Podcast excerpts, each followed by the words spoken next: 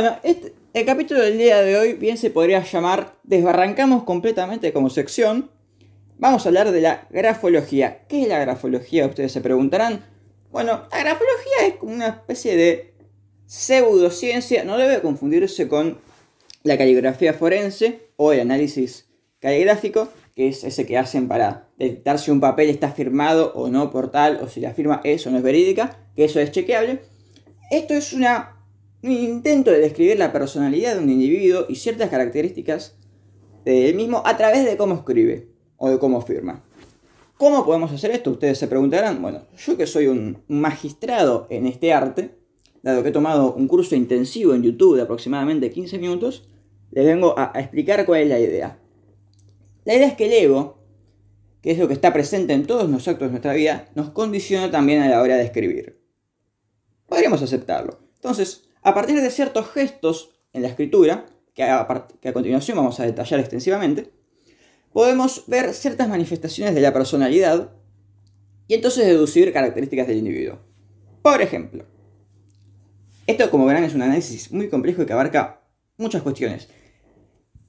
La intención, la intencionalidad o la fuerza que aplica uno al escribir. Si uno marca mucho el papel o lo marca poco. Si lo marca poco, hace trazos delicados, finos y delgados, muestra una cierta inseguridad de la persona en lo que está transmitiendo y en sus ideas. Si al contrario es tajante y deja un buen surco, quiere decir que es o bastante egocéntrica o que está firme en sus convicciones. Bien. Por otro lado tenemos la inclinación de la letra, es decir, si va para adelante medio como la, la cursiva en el Word, si va para atrás o si es recta. Si es recta en general se interpreta como un cierto equilibrio y una mensura en la persona. Si se tira para atrás, se ve al contrario como una introspección o la necesidad de estar más reservado y, no exponerse tanto. Si va para adelante, se ve como incentivo, eh, expansión, futuro, extroversión y una cierta rebeldía. Esto también lo vemos si la letra va para arriba, para abajo o se mantiene en el renglón, ¿no? en el caso de que esté en una hoja 4. Si va para arriba también se entiende como una eh, actividad, un ámbito extrovertido de la persona. Si va para abajo se entiende como, bueno, una debilidad en lo que se está diciendo. A la vez, algo importante es si la persona, cuando vos das un papel en blanco, escribe arriba del todo y aprovecha toda la página, lo cual muestra que es una persona que trata de maximizar los recursos que tiene, que trata de aprovechar lo que tiene, o si al contrario se toma su espacio, deja renglones de por medio, eh, utiliza toda la hoja, utiliza solo una parte. Algo muy preocupante, por ejemplo, es cuando una persona, vos le das todo un papel y escribe y, firma abajo, como usando el, piso de la hoja como piso de la firma. Bueno, eso muestra una gran inseguridad en la persona. Eh, otra cosa para analizar, por ejemplo, son los puntos. Eh, si, si los pone muy separado de la palabra, si los puntos de las i's o de las j's lo pone muy arriba, muy abajo, conectado, no conectado. De todo eso se pueden también sacar conclusiones. Y algo importante es, ustedes visualicen la línea de la escritura, visualicen un renglón por arriba y un renglón por abajo, como lo que hacían en la primaria para decir, bueno, la T va a estar, va a estar arriba, la P baja, la Q baja. Bueno, la parte del centro, que es donde se escribe principalmente, es el mundo de la realidad. La parte de arriba representa el ideario de esa persona y la parte de abajo representa los impulsos sexuales. Bueno, viendo cómo se interrelacionan estos tres espacios, podemos ver cómo está viviendo la vida esta persona. Si va para abajo hondamente, quiere decir que es una persona con grandes impulsos sexuales. Si va para abajo y vuelve, quiere decir que hay una cierta realización y consecución del deseo sexual. Si va para arriba y va para abajo, quiere decir que hay una unidad entre ideario eh, realidad y eh, representación sexual.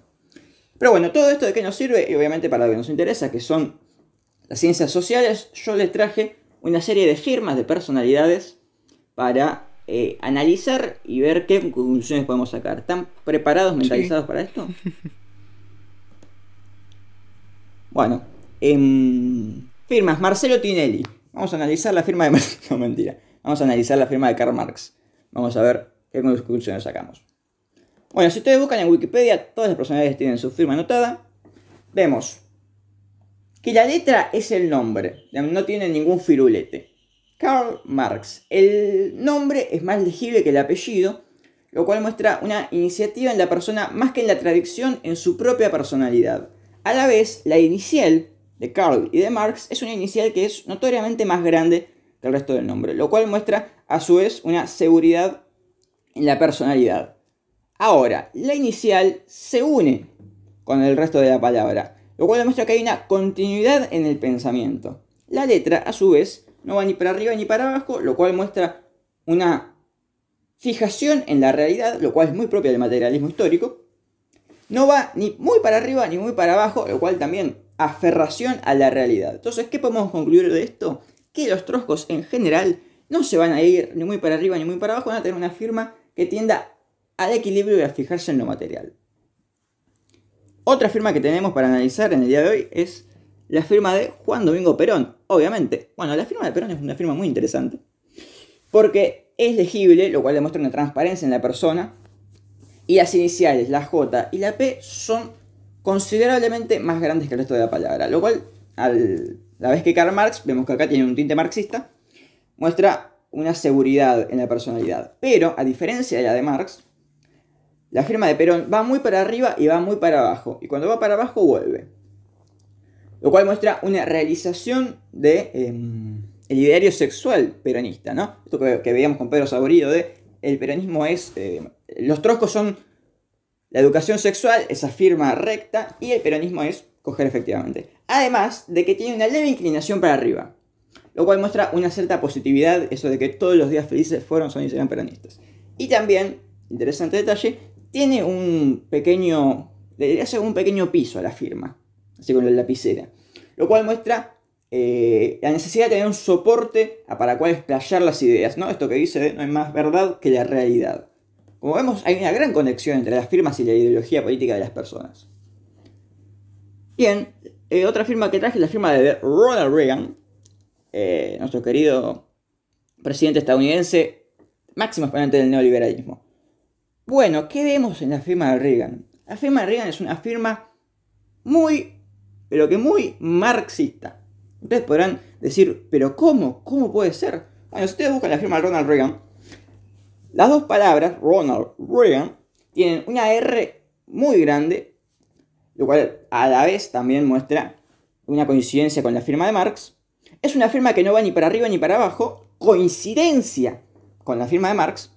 Es una firma que no va, no se inclina coincidencia de nuevo, ya vamos tres coincidencias con la firma de Marx, y a la vez es una firma eh, que une la letra con, el, con la inicial con el resto de la palabra. Coincidencia tajante, diría yo, con la firma de Marx. ¿Esto qué quiere decir?